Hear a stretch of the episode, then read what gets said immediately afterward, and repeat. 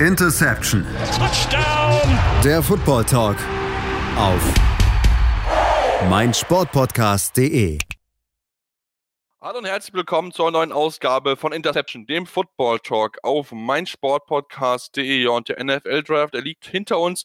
Er ist beendet, drei Tage voll von vielen Picks, vielen Diskussionen, die natürlich gesagt haben, ist es der richtige Pick, ist der falsche Pick. Es gab Trades, es gab einiges darüber zu sprechen, außer natürlich technische Fehler, denn die gab es in dem ersten virtuellen Draft seit langer Zeit so in der Form gar nicht. Deswegen ist es schon mal sehr, sehr positiv zu sehen. Mein Name ist Sebastian Müller und ja, wir wollen uns zurückgucken, uns mit den Teams beschäftigen. Dazu habe ich mir heute drei Experten eingeladen, also volles Haus heute. Angefangen mit dem lieben Kollegen Florian Schmidt. Hallo Florian. Guten Tag zusammen. Und auch mit dabei ist liebe Kollege Moritz May, damit sie sich sehr freut, wie die Cowboys sich äh, gepickt haben. Aber dazu später mehr. Hallo Moritz. Hi, ja, ich bin nach wie vor, laufe ich mit einem breiten Grinsen durch die Welt. Das ist doch schön, dass der Cowboys-Fan auch mit breiten Grinsen durch die Welt laufen kann. Und auch mit dabei ist der liebe Stefan Reichel, unser Falcons-Experte. Mal gucken, wie er seine Stimmung sein wird. Hallo Stefan. Einen schönen guten Abend. Ja, lasst uns mal mit dem Thema anfangen und ich denke, vielleicht so ein bisschen so ein, vielleicht schon so ein erstes allgemeines Fazit machen, Florian. Ähm, es war ein Draft, der ja ohne Probleme verlief. Also wir hatten einen ereignislosen ersten Tag, fand ich es noch, aber ansonsten, was so, so, so dein Fazit zu dem Draft ähm, in dieser virtuellen Form? Ja, was ich tatsächlich ganz spannend fand, war, dass man mehr von den Prospects sieht, wie die zu Hause sitzen und das alles mitbekommen. Ähm, fand ich, was das angeht, ganz cool gelöst, aber da komme ich auch direkt zu einem großen Kritikpunkt, was mir besonders in der ersten Runde aufgefallen ist, ähm, wo es halt echt immer wieder mal vorkam, dass äh, ein Team on the clock war und dann Spieler schon gezeigt wurden, während der Pick noch gar nicht verkündet worden ist und dann eigentlich fast immer einer der eingeblendeten Spieler, meistens der, der dann irgendwann ein Telefon am Ohr hatte, auch derjenige, welche war, der gepickt wurde, sodass man sich das quasi selber so ein bisschen gespoilert hat. Das fand ich irgendwie nicht so cool. Und dann den dritten Tag fand ich ehrlich gesagt sogar ziemlich katastrophal. Ähm, ich glaube, dass das daran lag, dass ESPN seine Finger so sehr mit im Spiel hatte und die halt ständig Werbung machen wollten und, oder mussten, keine Ahnung. Ähm, es hat mich jedenfalls total gestört, dass nachher nicht mal mehr die Picks irgendwie von irgendwem verkündet wurden, sondern dass es einfach nur noch unten im Bild durchlief, man nachher in der Übertragung irgendwie fünf, sechs, sieben Minuten oder drei, vier Spieler hinterherhing. Ähm, das fand ich einfach nicht schön gelöst. Da hat es mit Sicherheit, eine bessere Lösung gemacht, denn natürlich gerade natürlich im ähm, NFL-Draft geht es natürlich darum zu wissen, okay, welche Spieler sind überhaupt gegangen und dass man dann natürlich hinterher das war nicht gut gemacht von den Kollegen aus Amerika dort. Ähm, Moritz, wir hatten ja schon mal gesprochen am Freitag, wie waren ja die anderen beiden Tage, wie hat es wie hat's dir gefallen, was war so deine Erfahrung zu dem NFL-Draft und findest du, dass man sowas vielleicht regelmäßiger sehen könnte oder ist dann noch lieber die Live-Vor-Ort-Erfahrung noch zehnmal besser? Also erstmal äh, live ist wahrscheinlich tausendmal besser, ähm, aber ja, ähm, wir müssen alle irgendwie gerade gucken, dass wir unsere Erwartungen ein bisschen zurückstellen und im, ja, eben im Sinne der Erwartungen, die ich an diesem Draft hatte, hat er sie tatsächlich übertroffen. Ähm, ich habe mit viel mehr technischen Problemen gerechnet, die es ja so eigentlich gar nicht gab. Ähm, organisatorisch war das Ganze eigentlich auch ganz gut auf die Beine gestellt. Sicherlich gab es da gerade am ersten Tag, ihr habt es schon angesprochen, mit den, ähm, mit den Spielern, die gezeigt wurden und so, das war ein bisschen scheiße. Äh, ansonsten fand ich es eigentlich echt okay. Ähm, am dritten Tag wurde ja auch schon gesagt, fand ich es da ein bisschen blöd, dass man die Spiele eigentlich gar nicht mehr mitgekriegt hat. Das hat mich dann auch dazu veranlasst zu sagen, okay, gut, ich mache jetzt aus und verfolge es nur noch über den Ticker am Handy. Ähm, da habe ich genauso viel Informationen, muss mir weniger amerikanische Werbung angucken. Ähm, ja, das war dann vielleicht ein bisschen Panne. Aber ansonsten, klar, nochmal, live ist vermutlich immer besser, äh, wenn man da richtig Emotionen hat und nicht einfach nur die Emotionen von sieben Fans, die da im Hintergrund geschaltet sind. Aber es ist trotzdem okay gewesen. Das stimmt, stimmt mit Sicherheit. Man hat wie gesagt, glaube ich, das Beste aus der Situation, glaube ich, draus gemacht. Aber ich bin komplett bei euch, wenn man zum nächsten Mal die Werbung sieht, wahrscheinlich dann noch eher, wahrscheinlich irgendwann wiederholend, ähm, wie bei Parship, die, die deutsche Parship-Werbung beim Super Bowl, die ja schon bei allseits beliebt ist. Ähm, ja, ist natürlich nicht, nicht das, was man haben möchte, weil man wirklich auch sehr interessiert ist und die auch gerade am dritten Tag ist wirklich dann darum geht, die Leute wollen sich angucken, welche Spieler gepickt werden, dass dann vielleicht noch so ein bisschen mehr dann auch für diejenigen, die wirklich da interessiert sind und sich nicht nur die Werbung anschauen, während dann vielleicht beim ersten ein, zwei Tagen vielleicht so ein bisschen mehr Events mit dabei sind und dann der anderen wirklich die harten Football-Fans.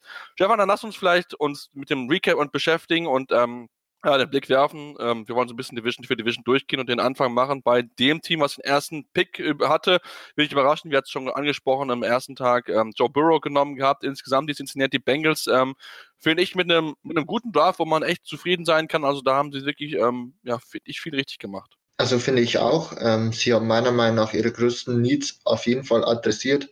Ähm, meiner Meinung nach waren eben noch große Needs einfach auf Wide Receiver, eben in der zweiten Runde dann durch T. Higgins von Clemson abgedeckt wurde. Ähm, Defensive End war auch, habe ich mir aufgeschrieben, damals Khalid Karim von Notre Dame in der fünften Runde.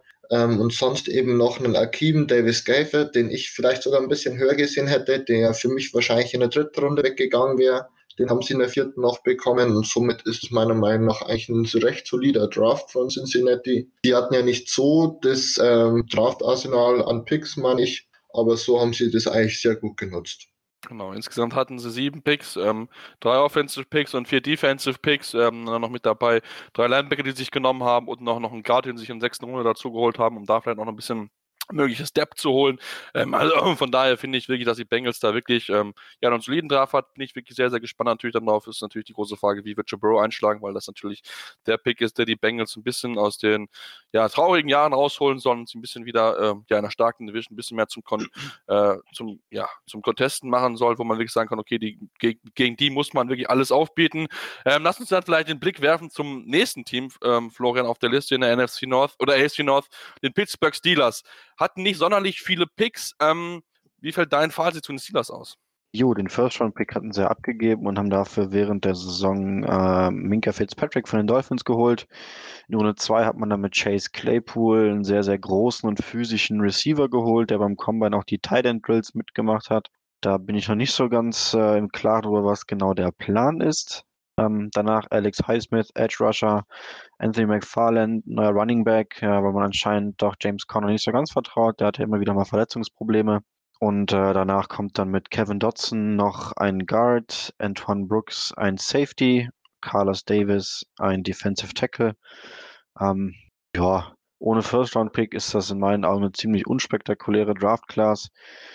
Ähm, Chase Claypool fand ich ein bisschen overdrafted, also ein bisschen reachy. Ja, den hätte man mit Sicherheit auch noch später bekommen. Zu dem Zeitpunkt waren noch andere Receiver auf dem Board, die ich besser fand. Ähm, zum Beispiel Denzel Mims, der erst relativ spät vom Board ging.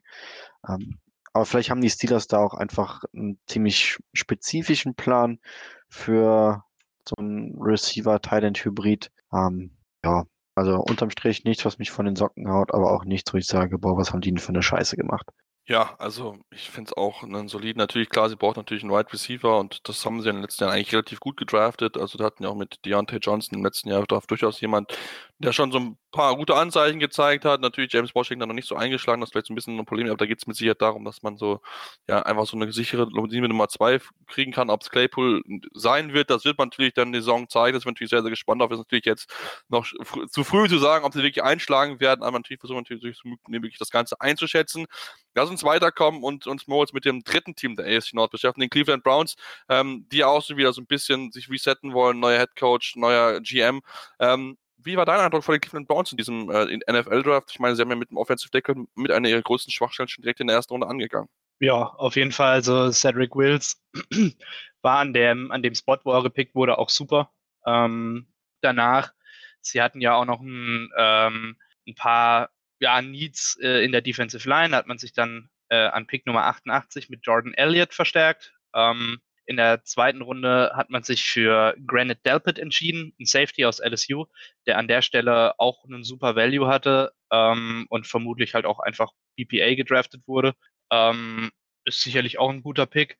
Ansonsten hat man versucht, noch vielleicht ein bisschen den Abgang von Joe Schobert zu, ähm, zu kompensieren, indem man sich an 97 für Jacob Phillips entschieden hat von LSU. Äh, und einer meiner liebsten Picks, den habe ich jetzt ausgelassen, ähm, war, war Jordan Elliott von Missouri. Wie schon angedeutet, dass sie vielleicht noch ein bisschen Defense-Line-Hilfe gebraucht haben. Ähm, an 88 hat man ja, wie ich ja vorhin schon gesagt habe, Jordan Elliott äh, hat man sich ja dafür entschieden. Der fand ich der, also an der Stelle ein super Stil. Ich hätte den vielleicht sogar schon fast in der zweiten Runde gesehen. Ähm, gefällt mir richtig gut, der Junge. Äh, ansonsten dann später noch Hilfe auf Thailand mit Harrison Bryant. Ähm, war auch einer der Needs. Ob der jetzt so hundertprozentig direkt ähm, einspringen kann, bleibt abzuwarten. Äh, ansonsten noch einen Center mit Nick Harris und Donovan, Donovan People Jones, äh, den Wide Receiver, hat sich auch für entschieden. Ähm, der finde ich auch bestimmt eine gute Addition ist. Den hätte ich auch ein bisschen früher gesehen. Ähm, alles in allem muss ich sagen, dass Cleveland mir eigentlich echt ganz gut gefallen hat. Ähm, war eins von den vielen Teams in diesem Draft, die wirklich einen guten Job gemacht haben. Nichts Spektakuläres, äh, aber doch durchaus einen guten Job. Äh, da gibt es sicherlich Teams, die haben schlechter abgeschnitten. Cleveland hat mir gut gefallen. Finde ich auch, ob man unbedingt den Titan hätte nehmen müssen, das ist mir jetzt hier eine andere Frage, da man im Prinzip dort ein bisschen besser aufgestellt ist, aber na, man kann ja vielleicht ein bisschen noch für den Depth tun, aber Titans wird mit Sicherheit bei einem späteren Team auf jeden Fall noch ein Thema sein, aber dazu dann gleich mehr. Dann lass uns dann vielleicht auch dann, ähm, Stefan, zum Gewinner der, AFC North kommen und den, äh, mit den Baltimore Ravens beschäftigen, denn auch die haben echt wirklich überzeugt, haben von vielen wirklich Lob bekommen für ihre sehr solide äh, Draft Class und man muss wirklich sagen, wenn wir uns die Namen einfach angucken, das sind wirklich alles gute Leute, die den Team auf jeden Fall weiterhelfen können. Und ähm, ja, die Ravens stacken weiter ihr Team voll mit guten und ähm, Spielern, die ihnen vielleicht noch weiterhelfen können, dann in der nächsten Saison weiter in den Playoffs zu kommen. Also dafür, dass ja die, äh, die Ravens eh schon für mich ein sehr starkes Team waren, haben sie sich echt noch exzellent verstärkt. In der ersten Runde ja mit Patrick Green äh, einen Day One Starter bekommen auf Linebacker, äh, J.K. Dobbins, den Running Back noch bekommen, äh, in der zweiten Runde geholt der sich wahrscheinlich jetzt die Workload teilen wird ähm, mit Mark Ingram.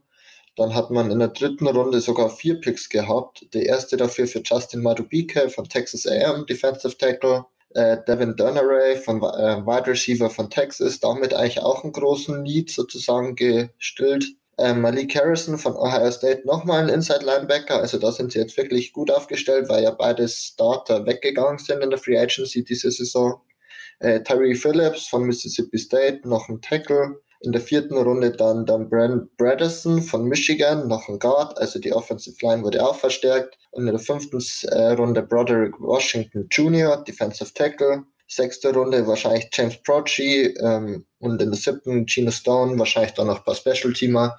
Aber vor allem die ersten Picks waren sehr, sehr gut und haben wirklich auch die Needs ähm, der Ravens, die noch vorhanden waren, wirklich gut ausgelastet dann ja, vielleicht ein bisschen überraschend, dass sie so hoch den Running Back genommen haben, aber wird vielleicht ein bisschen daran liegen, dass sie dann einfach ja, so ein bisschen den Workload einfach aufteilen wollen, denn das war jetzt nicht unbedingt ähm, ja, der erwarteste Pick dort an 55, aber Dobbins ist mit Sicherheit ein Mann, der ihnen auf jeden Fall weiterhelfen kann und dafür sorgen kann, dass man das äh, Running Game und ihr, ihr Ansatz, ihr Approach, den sie in der Offense durchführen mit Lamar Jackson als Quarterback, dann vielleicht noch ein bisschen besser umsetzen kommen.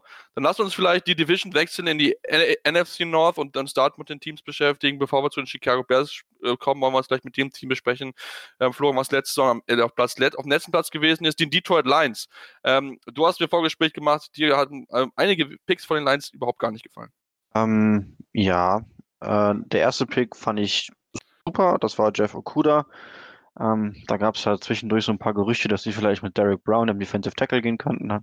Aber das, den Fehler haben sie nicht gemacht, sondern haben sich den besten Cornerback der Klasse gesichert. Und danach wurde es dann ein bisschen fragwürdig. Als nächstes kam nämlich DeAndre Swift, der Running Back von Georgia. Ähm, habe ich halt nicht unbedingt ein Need gesehen, weil man vor zwei Jahren erst einen Second-Round-Pick in äh, Carrion Johnson investiert hatte. Ähm, insofern verstehe ich den nicht so ganz, den Pick, den man da gemacht hat. Julian Okwara ist aber dann wiederum wieder ein starker Pick ähm, zu Beginn der dritten Runde. Auch Jonah Jackson gefällt mir sehr gut. Ähm, Guard von Ohio State und mit Logan Sternberg kam dann in der vierten Runde gleich noch ein Guard. Ähm, da hat man auch äh, auf die Schwächen in der Vorsaison reagiert. Was mir dann aber wieder nicht gefallen hat, ist, dass man in der fünften Runde gleich noch einen Running Back gepickt hat. Äh, wenn man schon Carrion Johnson hat, in der zweiten Runde DeAndre Swift nimmt, dann sehe ich halt absolut gar kein, gar keine Notwendigkeit, in der fünften Runde nochmal einen Running Back zu picken. Ähm, abgerundet hat man das Ganze mit zwei Defensive Tackeln, John Penicini und Jason, Jason, Jay Sean Cornell von Ohio State. Drei Buckeyes hier drin, sehe ich gerade. Ähm, scheint man großes Vertrauen in die Buckeyes Defense zu haben ähm, oder generell ins Buckeyes Team. Ja, wie gesagt, zwei Running Backs bin ich kein Fan von, wenn man schon einen mit relativ hohem Draft Capital Investment hat. Ansonsten eine, gute Draft Class unterm Strich, aber nicht mehr als okay. Bin ich dabei. Ich hätte mir vielleicht dann das, Wide, das Running Backs vielleicht noch einen zweiten Wide Receiver genommen, denn wir haben ja relativ tiefe äh, Wide Receiver Klasse in diesem Jahr gehabt. Und ähm, da man vielleicht noch der eine oder andere vielleicht mit Sicherheit für Depth dann zuholen können. Das wäre mit Sicherheit dann besser gewesen, um dann Matthew Stafford entsprechend mehr zu unterstützen. Ja, lass uns dann jetzt zu den Chicago Bears kommen, Moritz. Und ähm, ja, dort war der erste Pick der Bears ein Tight End. Und da war die große Frage, ähm, warum noch ein Tight End? Der hat eigentlich dort gut aufgestellt. Man hat dort zwei Mann und ähm, ja, hat sich trotzdem noch einen dritten dazugeholt. Ähm, für viele sehr, sehr fragwürdig. Ich bin da komplett bei Ihnen. Wie siehst du es?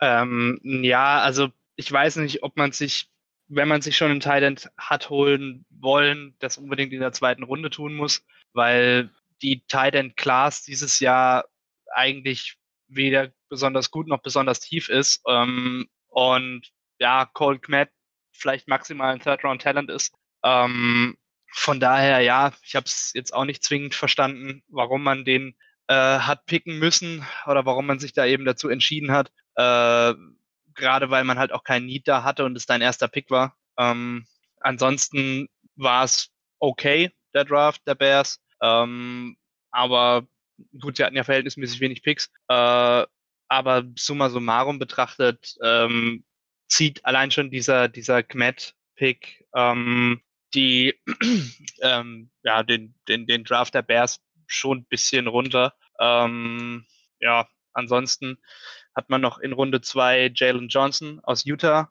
geholt, äh, was ein guter Pick war. Äh, Runde fünf ähm, den Edge Rusher Travis Gibson aus Tula äh, Tulsa. Runde fünf dann nochmal mit äh, Wide Receiver Daryl Mooney, Tulane. Äh, die restlichen Picks waren wirklich okay. Ähm, wie gesagt, eben vor allem äh, Darren Mooney gefällt mir eigentlich ganz gut. Äh, nur warum du deinen ersten Pick in Cole Kmet ähm, investierst, habe ich tatsächlich nicht verstanden. Ja, da bist du mit sich nicht der Einzige, da werden mit sich auch der eine oder andere Bears-Fan sich die Hände vor den Kopf zusammengeschlagen haben, weil auch genau da die Frage gewesen ist, warum Warum macht man sowas? Warum entscheidet man sich dafür? Ähm, ja, ich kann es auch nicht verstehen. Ich hätte mit Sicherheit haben wir ein bisschen mehr Wide Receiver Hilfe, Hilfe gewünscht für den Quarterback, wer es noch immer sein wird, ob es Mr. Trubisky sein wird oder Nick Foles sein wird. Ich habe jetzt gelesen, dass man belegt, vielleicht bei den Bears einfach 9-11 Personell zu spielen, also neun Linemen, ein Quarterback und dann einfach den Ball lang auf Allen Robinson zu werfen. Ähm, das ist sicher etwa eine interessante Option, ob so passieren wird. Ich wage es zu bezweifeln, aber ähm, es spielt eigentlich, glaube ich, dafür, dass es wirklich ähm, ja, sehr, sehr fragwürdig ist, was die Bears so getan haben, in dieser tiefen Wide Receiver-Klasse nur einen einzigen Wide Receiver sich zu picken. Ähm, hätte man vielleicht ein bisschen mehr machen können. Kommen wir zum Team, was sehr, sehr, sehr, sehr, sehr, sehr viele Picks hatte, die Minnesota Vikings. Wir wussten schon vor dem Draft, dass sie viel Kapital hatten. Stefan, haben sie aus dem viel Kapital was gemacht oder haben sie nichts draus gemacht? Also meiner Meinung nach haben sie eigentlich gut was draus gemacht. Also die erste Runde war eh schon ganz stark mit äh, Wide Receiver Justin Jefferson von LSU und Jeff Gladney von TCU, der Quarterback spielt. Das waren meiner Meinung nach die zwei größten Needs, äh, die die Vikings hatten. Ähm, mit Ezra Cleveland in der zweiten Runde haben sie dann echt noch einen starken Offensive Tackle bekommen, der ein bisschen gedroppt ist, den eigentlich viele vielleicht sogar Ende Runde 1 gesehen hätten. Äh, Cameron Densler, nochmal ein Cornerback von Mississippi State, also haben sie da wirklich ähm, gute Verpflichtung nochmal bekommen. Ähm, dann geht's los mit den 13 Picks, die sie ja an Tag 3 hatten. DJ Wanham, South Carolina, Defensive End, ähm, James Lynch, Baylor, Defensive Tackle, also nochmal zwei ähm, Defensive Line Spieler, um die zu verstärken. Troy Dye von Oregon, ähm, Inside Linebacker, den hatte ich tatsächlich auch ein bisschen höher gesehen. Die hat mir eigentlich, von dem habe ich ein bisschen Tape gesehen, ein bisschen besser gefallen. Ähm, dann Harrison Hand von Temple, nochmal ein Corner, also mittlerweile schon drei Cornerbacks gedraftet. Ähm, dann Ketchy Osborne von Miami, Wide Receiver. Blake Brandle, Oregon State, dann nochmal ein Offensive Tackle. Josh Mitikels von Michigan, Safety, und in der siebten Runde Kenny Willikes, Michigan State Defensive End, dann Ned Stanley von Iowa, Quarterback, Brian Cole II von Mississippi State, Safety und Kyle Hinton, ein Offensive Guard von Washburn. Also von diesem College habe ich absolut nichts gehört. Aber insgesamt muss ich sagen, dass sie eigentlich ähm, ihre größten Needs Corner, Wide Receiver, Safety und ja, Defensive Line eigentlich wirklich gut ähm, sozusagen gedeckt haben durch den Draft. Also wirklich eigentlich relativ solide von den Vikings.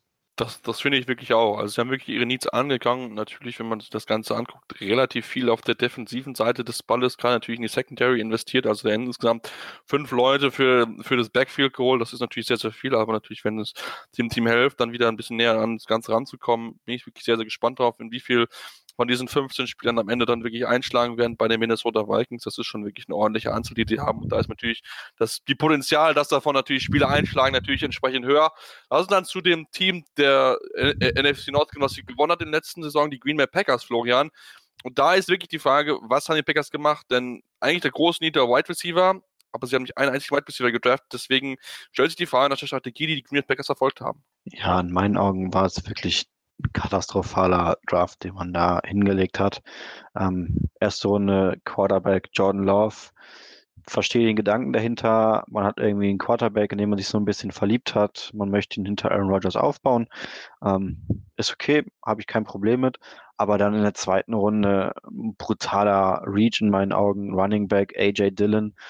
Ähm, man muss sich überlegen, man hatte in der letzten Saison mit Aaron Jones und Jamal Williams ein Running Back Duo, was hervorragend funktioniert hat und nimmt jetzt mit dem Second, mit dem Second Round Pick einen Running Back, der einfach nichts, also übertrieben gesagt, nichts viel mehr kann als hart gerade auslaufen. So Natural Quickness, Fehlanzeige, einfach nur runter durch die Mitte und ab dafür. Ähm, in der dritten Runde hat man dann Isaiah DeGuara gepickt und Josiah Iguara. Ähm, Tident wird aber laut Matt LaFleur bei den Packers äh, die Rolle des Fullbacks übernehmen. Also hat man in der zweiten Runde einen Running und in der dritten Runde einen Fullback gepickt. Ähm, ja, so verstehe ich halt absolut nicht, was da die Idee, also beziehungsweise ich weiß, gelesen von den Packers, dass die Idee irgendwie ist, hey, das sind unsere Jungs und das ist die Art Football, die wir spielen sollen. Aber ich halte das halt für nicht wirklich zielführend, äh, erstens auf diese Art Football zu, zu spielen und zweitens dann so sehr für, für their guys zu reachen.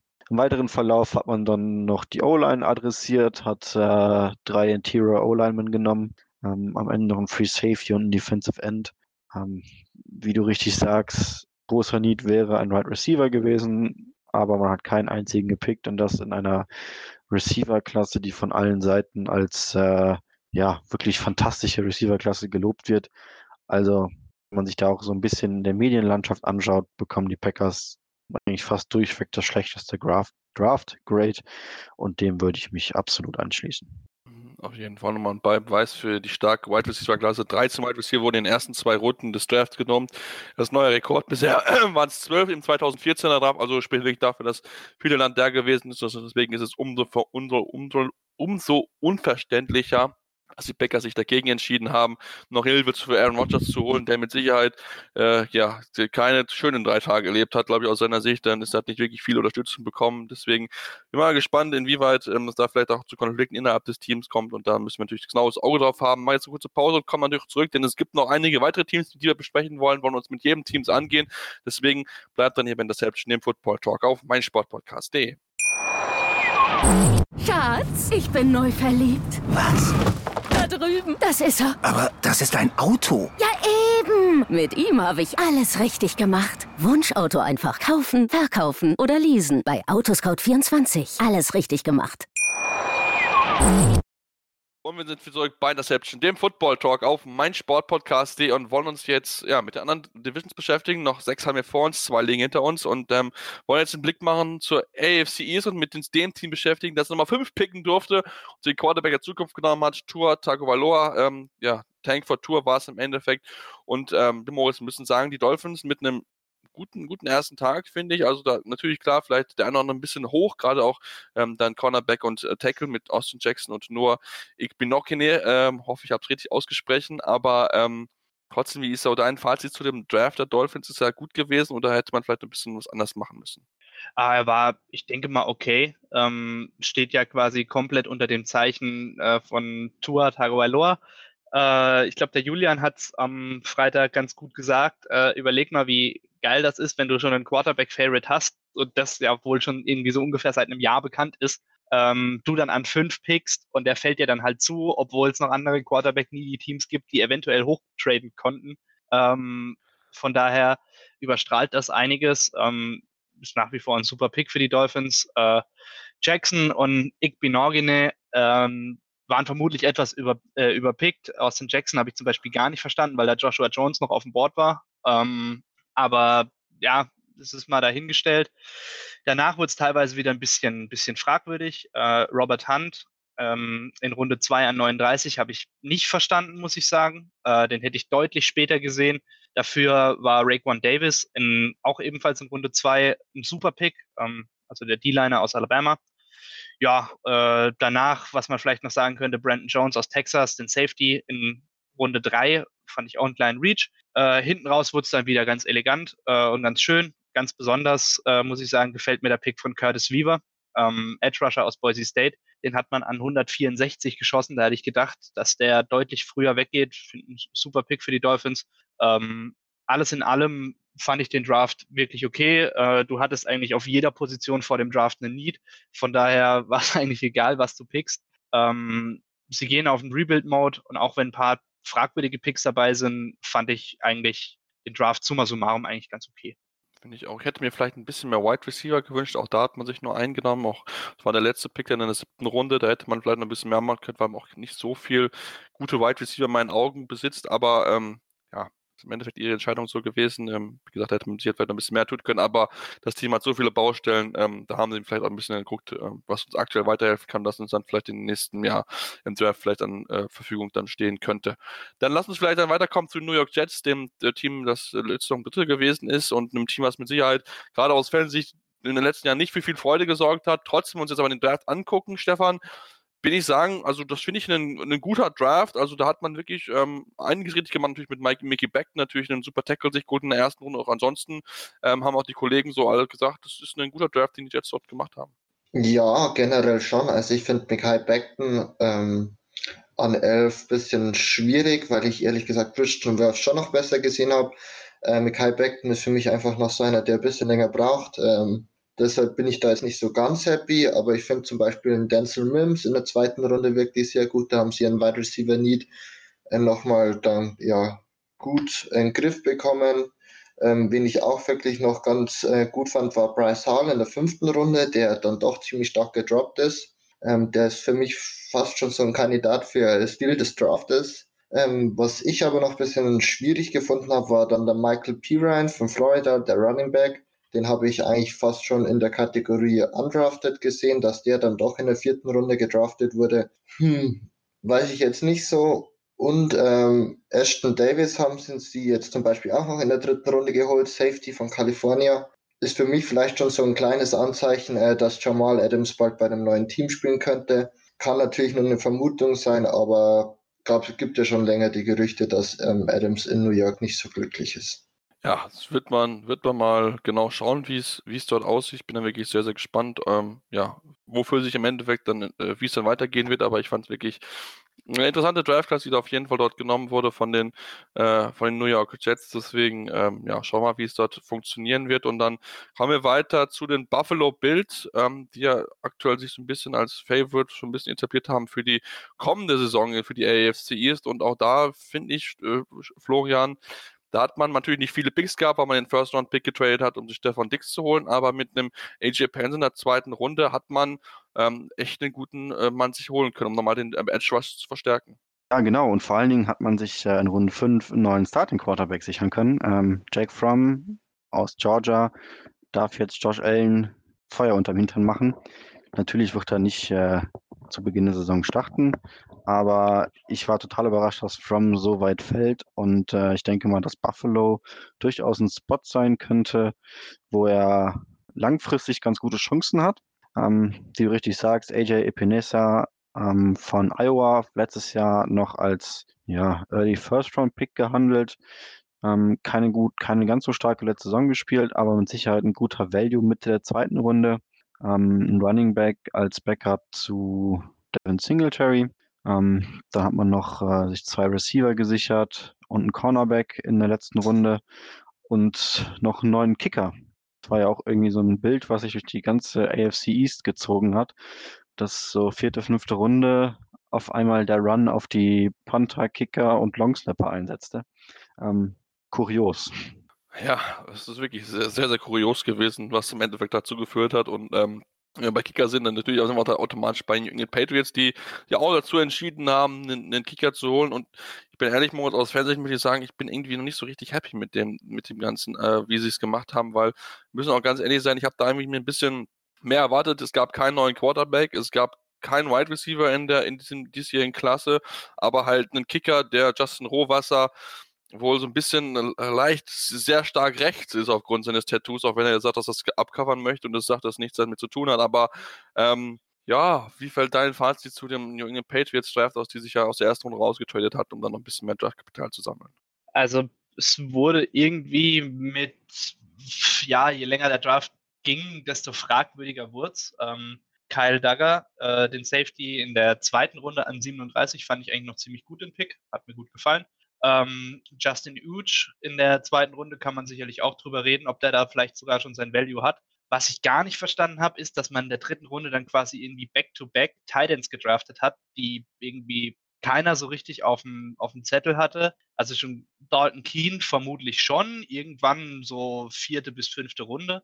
Aber Devin Asiasi, ähm, den fand ich ganz fragwürdig, den Pick, muss ich sagen. Ähm, den hatte ich eigentlich eher auch schon so in der Kategorie Undrafted vermutet. Ja, zu dem Kicker, also ich weiß nicht, ob man, ob man, also wenn man da dieses äh, Third Way Tattoo auf seinem Arm sieht mit der Unterschrift irgendwie Freedom or Death, äh, dann kann er mir viel erzählen, aber das, wenn das keine politische Botschaft ist, dann weiß ich auch nicht. Ähm, für mich macht es ihn zu einem unpickbaren Spieler eigentlich. Ähm, allerdings haben wir ja in den letzten Jahren schon des Öfteren gemerkt, dass die NFL, egal in welche Richtung, moralisch äh, andere Maßstäbe an den Tag legt, als es vermutlich die meisten von uns tun würden.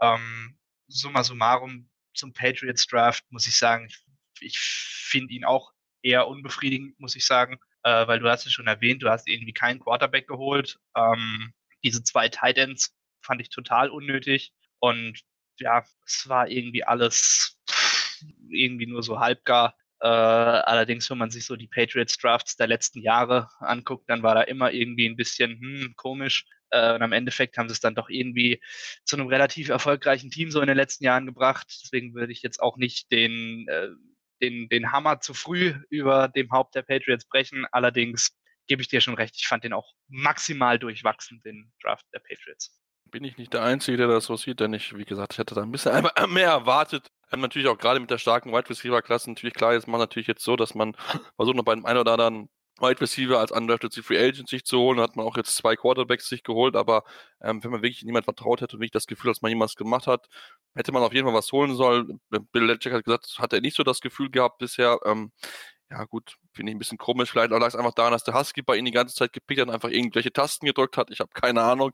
Das Bild da ging auf jeden Fall auch viral. Fand ich sehr, sehr lustig, dass man das da so sehen konnte beim ersten Pick der Patriots, dass da dort der Hund von äh, Bill Belichick da auf dem Stuhl saß und Bill Belichick überhaupt gar nicht zu sehen war. Sehr, sehr interessant auf jeden Fall. Und ähm, ja, werden wir natürlich dann genaues Auge drauf halten. Lass uns dann weiterkommen zu der NFC East und uns auch dort anfangen mit dem Team, was als erstes picken durfte. Die Washington Redskins an drei, ne, an zwei sogar genommen, Chase Young. Natürlich, das war die logische Wahl, Stefan, da müssen wir uns nicht drüber unterhalten. Ähm, wie bist du insgesamt zufrieden mit dem äh, Pick der Washington Redskins? Ähm, insgesamt möchte ich erstmal sagen, dass ich es echt äh, toll finde, was die Redskins jetzt für eine gute D-Line haben. Äh, Chase Young war für mich der beste Spieler im kompletten Draft. Ähm, klar, an zwei, dann natürlich ein super Value für sie. Ähm, dann mit Antonio Gibson und Antonio Gandy Golden, also zwei Antonios, zwei Wide Receiver geholt, äh, die Terry McLaurin unterstützen sollten, weil sonst einfach wirklich auf Wide Receiver kaum Spieler vorhanden sind bei den Redskins. Ähm, Sadiq Charles äh, von LSU, der Offensive Tackle, soll anscheinend dann wahrscheinlich der Nachfolger von Trent Williams sein, der ja gestern in einem Trade zu den 49ers gekommen ist bin ich mir jetzt nicht so ganz sicher. Also was ich so gehört habe, hat der ziemliche ähm, ja, Character Issues, ist die letzte Saison auch ein paar Spiele ähm, gesperrt worden, einfach aufgrund ja, von ein paar Vergehen. Weiß ich jetzt nicht so, ob das jetzt die tolle Wahl war. Und sonst, ja, Kaliki Hudson ist vielleicht noch zu erwähnen, ähm, von Michigan, Outside Linebacker in der fünften Runde, den sie bekommen haben. Also ich finde, ähm, sie haben jetzt nicht alle ihre Needs abgedeckt. Mein, meiner Meinung nach wäre Cornerback vielleicht noch ein Need gewesen, den sie eventuell eben abdecken hätten können. aber sonst eigentlich ganz solide, eben allein schon durch Chase Young und die zwei Wide Receiver, die sie geholt haben. Genau, ich finde es auch sehr solide, ähm, auch sehr interessant, dass man auch da den einen oder anderen hatte. Denn Chase Young ist nicht der einzige von euer Set, der aktuell dort äh, ja, mit dabei ist und ja auch anderen, auch Terry McLaughlin und auch Dwayne Haskins ja auch ähm, dort mal gespielt. Also von daher gibt es auch dann das eine oder andere, wo es ein bisschen vielleicht einfach dann auch macht, dass sich zu kennenlernen, vielleicht ein bisschen dann noch was zusammen für die Chemistry natürlich mit Sicherheit sehr, sehr schön, aber mal gespannt, wie sie natürlich dann auch so einschlagen wird und ob die Redskins dann so ein bisschen mal aus ihrem ja, Tal der Tränen so ein bisschen rauskommen.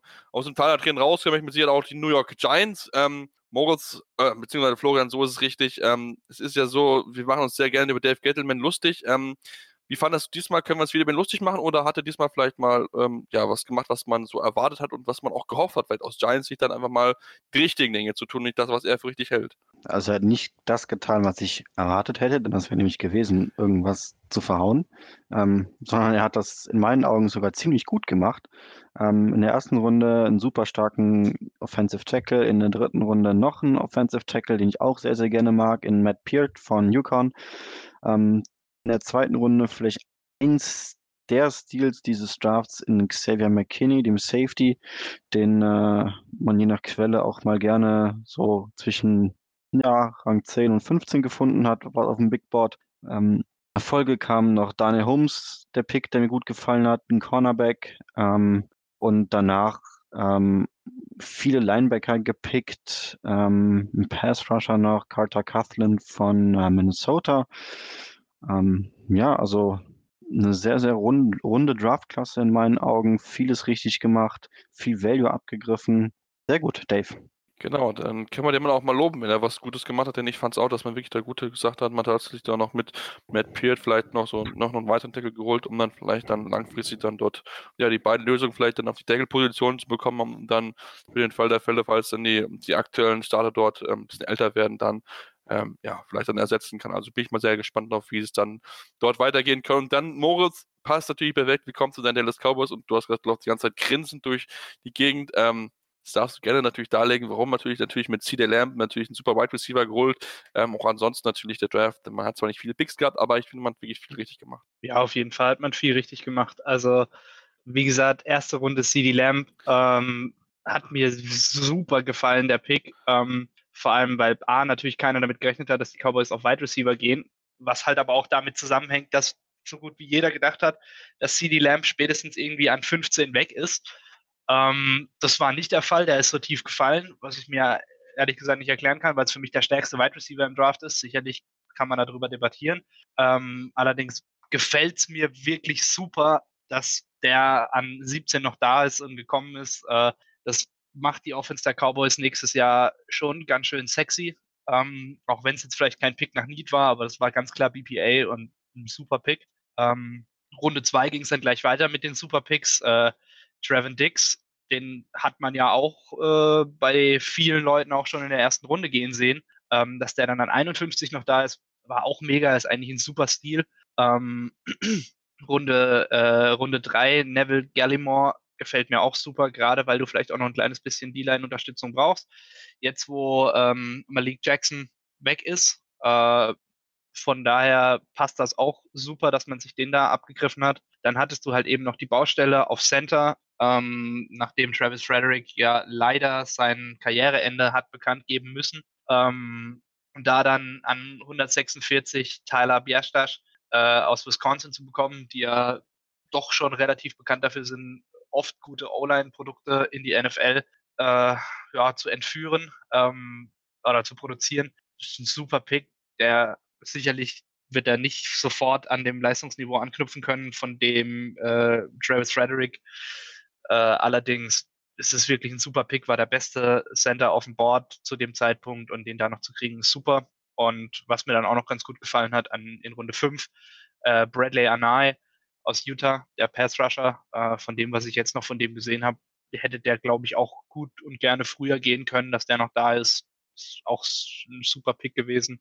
Ähm, alles in allem haben die Cowboys vielleicht sogar den besten Draft aller Teams hingelegt. Äh, ich bin super zufrieden und wüsste nicht, was ich überhaupt an diesem, an diesem Draft zu merkeln hätte. Gut, dann lassen wir es so und Merkel nicht an dem Draft der Dallas Cowboys, denn ich habe wie gesagt auch relativ wenig da zu finden, wo man wirklich dran, dran mäkeln kann. Ähm, deswegen, ähm, ja, lass uns dann weiterkommen zu dem Team, was die NFC East im letzten Jahr gewonnen hat, die Philadelphia Eagles, ähm, die vielleicht so für einen oder anderen ein bisschen überraschend sich für Jalen Hurts entschieden haben, als Quarterback mit dazuzunehmen. Ähm, ja, wie fällt dein Fazit aus, Stefan, zum Draft der Philadelphia Eagles? Also du hast es eh schon angesprochen, die Verpflichtung von Jalen Hurts finde ich sehr, sehr, sehr, sehr, sehr, sehr fragwürdig. Äh, allein schon Runde 2 ähm, viel zu hoch meiner Meinung nach für Jalen Hurts.